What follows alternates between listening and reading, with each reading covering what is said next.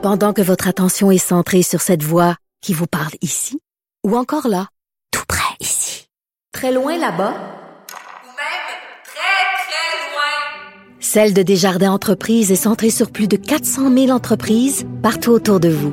Depuis plus de 120 ans, nos équipes dédiées accompagnent les entrepreneurs d'ici à chaque étape pour qu'ils puissent rester centrés sur ce qui compte, la croissance de leur entreprise.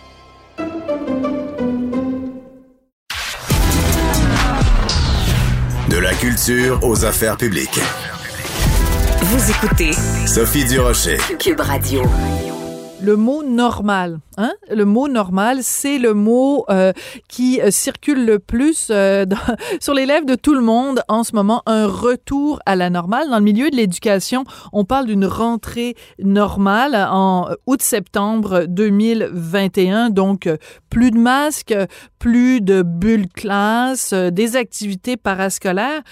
Mais tout ça euh, dépend évidemment de la vaccination. Donc, on va parler de ce retour potentiel à la normalité avec Égide Royer, psychologue et professeur à la Faculté d'éducation de l'Université Laval. Monsieur Royer, bonjour. Bonjour. Est-ce que vous y croyez, vous, à cette rentrée normale à 100% pour euh, les étudiants, les élèves au Québec? Oui, j'ai l'impression qu'on c'est toujours des, décisions en situation d'incertitude, mais on va y aller par probabilité. Là. Moi, j'estime qu'on probablement qu'à 15-80 des chances, on va avoir une rentrée normale en termes de, présentiel euh, avec des, mesures minimales au niveau de la santé, euh, de la protection contre, le virus.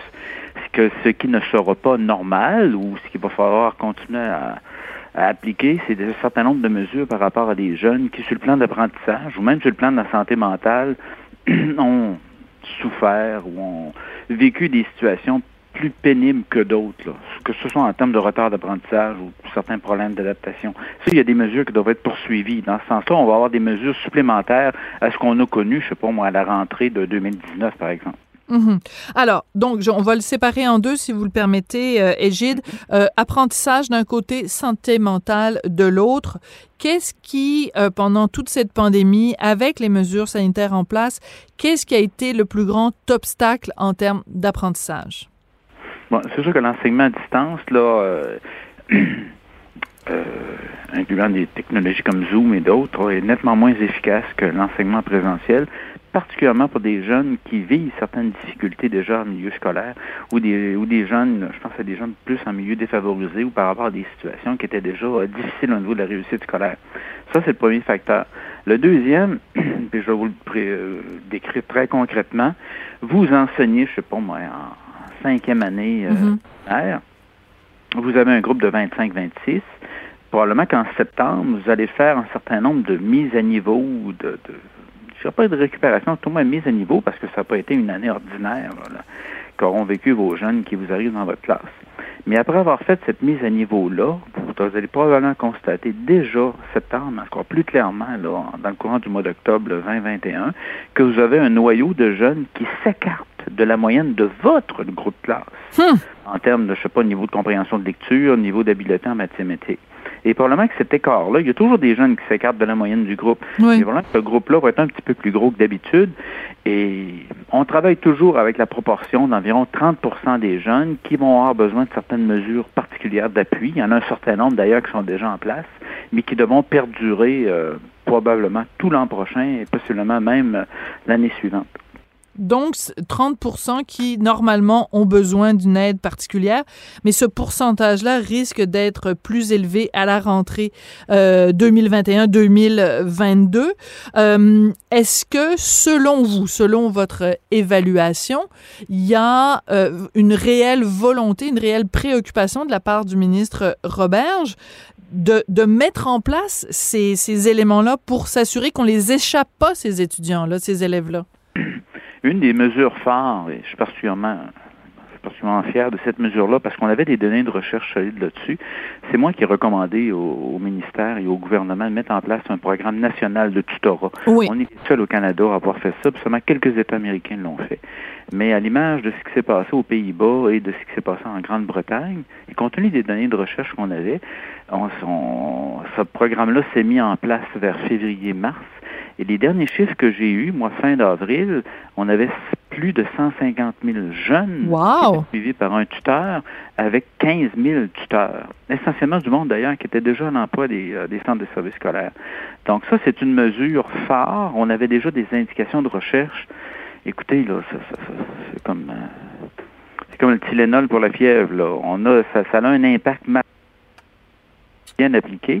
Et dans ce contexte-là, euh, c'est une des mesures qui devra Mhm. continuer. Le travail qui s'est fait, entre autres, pour Alloprof et euh, Tel Jeune aussi, c'est d'autres qui ont été amplifiés et qui devront être maintenus. Mais ça, au moins, on- écoutez, moi, je suis particulièrement fier là, de l'impact que ça peut avoir et que pour une fois au Québec, on soit en situation sur des mesures comme celle-là. Écoutez, j'ai donné des, auto- des entrevues à Toronto, euh, dans Ah oui. entre autres de Radio-Canada que- récemment, une émission du matin, et pour une fois, je leur dis, écoutez, vous pouvez vous inspirer de ce qu'on fait au Québec, entre autres en ce qui a trait au tutorat, puis entre autres à la protection de, l'ouverture des écoles. Vous savez que les jeunes ontariens ont été en présentiel nettement moins fréquemment. Ben, tout à fait. Tout à fait, mais en même temps, les chiffres sont pas les mêmes en Ontario euh, non plus euh, qu'ils le sont euh, au Québec. Eux, ils ont, ils ont été vraiment frappés très, très, très, très fort par la troisième vague. Et euh, sans vouloir se, péter les bretelles, on peut dire quand même qu'au Québec, la troisième vague est soit inexistante, soit qu'elle a été beaucoup mieux affrontée, si on peut dire ça de cette façon-là. Donc, c'est parce qu'on on se parle souvent, vous et moi, et sur les ondes de Cube Radio, et habituellement, vous déplorez tout le temps, vous dites le Québec devrait suivre l'exemple de telle province, le Québec devrait suivre l'exemple de tel pays. Là, c'est une des rares fois où je vous entends dire c'est le reste du monde ou c'est le reste du Canada qui va pouvoir s'inspirer de quelque chose qu'on fait au Québec. Donc ça, c'est quand même très, très, très, très positif. On doit être fier de ça. Mais néanmoins, euh, néanmoins, euh, écoutez, le Québec va devoir aussi s'orienter vers euh, faire en sorte que tous nos jeunes soient en apprentissage jusqu'à 18 ans au moins, et ceci quitter l'école à 16 ans. Le Québec aussi euh, va devoir euh, offrir des mesures par rapport à tout ça. Écoutez, par rapport, je pense aux jeunes qui sont à l'éducation des adultes présentement. J'ai 40 000 jeunes de 16 à 19 ans qui ne fréquentent pas l'école secondaire, Ils fréquentent l'école, Hum. la formation générale aux adultes. Et euh, vous savez, présentement, on se pose trois questions. D'abord, il y a un lien. On se pose trois questions là, pour septembre. là. C'est Oui. les mêmes questions que j'ai posées l'an passé quand j'ai fait un genre de campagne de sensibilisation pour le ministère. Là. En septembre, on va se poser la question qui est en retard scolaire, on en a déjà parlé. Oui. L'autre question, qui n'est pas là, qui n'est pas revenu à l'école, Hum. ce qu'on appelle un décrocheur. Ouais. Et par, sur ces questions-là de décrochage, moi, j'émets l'hypothèse que probablement la majorité de nos jeunes euh, qui ont tellement manqué de contact avec les autres jeunes cette année, j'ai l'impression Ah. que la majorité des jeunes du secondaire vont revenir à l'école secondaire. Mais présentement, c'est à l'éducation des adultes qu'on se pose des questions. Ouais. Les taux de décrochage de 30 à 40% circulent. Je n'ai pas de données. Oh, oh. mais, Dans euh, l'éducation aux adultes. au niveau de l'éducation des adultes, chez mes jeunes adultes là, de 16 à 20 ans. Et ça, euh, ça, ça, on se compare pas avec l'Ontario là-dessus. Il y a quelque chose qui fonctionne pas. Au niveau de ce qui s'appelle le décrochage scolaire, le Québec, là, encore des, des, des pas importants à faire. Des croûtes à manger. Ouais. Vous nous avez dit qu'il y avait trois questions. Euh, qui est en retard? Qui a décroché? Quelle est la troisième question, Égide? Qui est en difficulté en lecture? Donc, euh, j'ai des jeunes, je pense à mes lecteurs débutants de première, deuxième, troisième année, qui présentement, à cause de la COVID, a développé des retards en littératie, en compréhension Hmm. de lecture. Et ça, je m'en vais jusqu'au début du secondaire. On a beaucoup parlé de la qualité de la langue euh, ces, ces Oui, derniers oui, les derniers jours, ouais. Et je pense qu'on doit en parler euh, de manière importante parce que ne pas savoir lire à la fin de la troisième année primaire, là, votre probabilité d'obtenir un des diplômes du secondaire tombe à quelque chose qui ressemble à 20 là. C'est- c'est- C'est flagrant. là. Mais- Donc, euh, Mais je suis contente que vous en parliez. On va prendre un petit moment pour en parler, même si c'est pas relié euh, nécessairement à la pandémie. Donc, c'est euh, euh, euh, ces ces futurs professeurs qui échouent, mais de façon lamentable, l'épreuve du français. Certains qui vont jusqu'à euh, passer l'épreuve 15 fois, le fameux examen. Et des fois, c'est des phrases assez simples. On leur demande de, de, de, trouver où est l'erreur dans la phrase la, euh, la fille que je te parle ben c'est la fille dont je te parle, mais que des futurs professeurs soient pas capables de dire qu'il y a un problème euh, avec la phrase la fille que je te parle, moi ça me donne des frissons dans le dos personnellement, Égide. prenez, prenez une profession comme la vôtre, là, qui est une, une profession, entre autres, de journaliste, euh, vous appliquez pour un emploi, puis euh, vous réussissez le test de, de qualité de langue pour, euh, pour occuper le poste que vous occupez comme communicatrice ou comme journaliste, vous le réussissez la quatorzième fois, et là, on vous engage. Ça, ça serait ça relèverait de l'absurde. J'ai fait deux recommandations très claires au gouvernement là-dessus. et Oui, allez-y. D'autres, d'autres les ont fait aussi. La première, c'est qu'il y ait un profil collégial en enseignement, qu'il y ait Ah! des cours préalables obligatoires avant d'appliquer à la faculté d'éducation, comme on a, comme on a en psychologie, en médecine et dans bien d'autres, bien d'autres domaines. Et j'identifiais quatre cours obligatoires. En plus des cours de français qu'on a dans le diplôme d'études collégiales, deux cours supplémentaires en français au niveau de la qualité de la langue écrite et de la qualité de la langue, expression écrite, expression orale et lecture un cours obligatoire en mathématiques pour être en mesure de comprendre de manière minimale les recherches, les données quantitatives en éducation, entre autres, et un cours au niveau de la psychologie du développement de l'enfant, incluant des données comme la santé mentale, des choses comme ça. Hmm. Ça, c'est la première recommandation, un profil éducation collégiale. Ouais. Et le deuxième? La deuxième, c'est que le- l'examen est préalable à l'admission. Moi, j'ai de- fait une demande d'admission à l'université X oui. en enseignement. Dans, lors de ma demande d'admission, dans les tests d'admission, Hmm. Je dois réussir le test de français. Ben, c'est comme euh, si ben, prenons un exemple. Je vais faire euh, un peu de démagogie. On, Mhm. Il nous viendrait pas à l'idée d'accepter dans une faculté de médecine un médecin qui sait pas faire la différence entre euh, le, le, le, le fémur et le péroné.